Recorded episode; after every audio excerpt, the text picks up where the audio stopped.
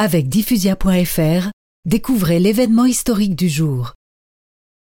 Après le décès du fils de Napoléon Ier le 22 juillet 1832, et dans la mesure où son frère aîné était mort l'année précédente, Louis-Napoléon se considéra comme l'héritier de la couronne impériale.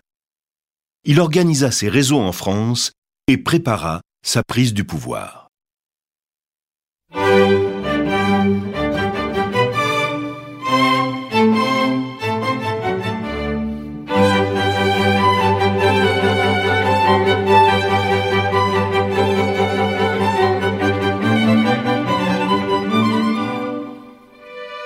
Le 30 octobre 1836, le prince Louis-Napoléon Bonaparte, aidé du colonel Vaudrey, tenta de soulever la garnison de Strasbourg.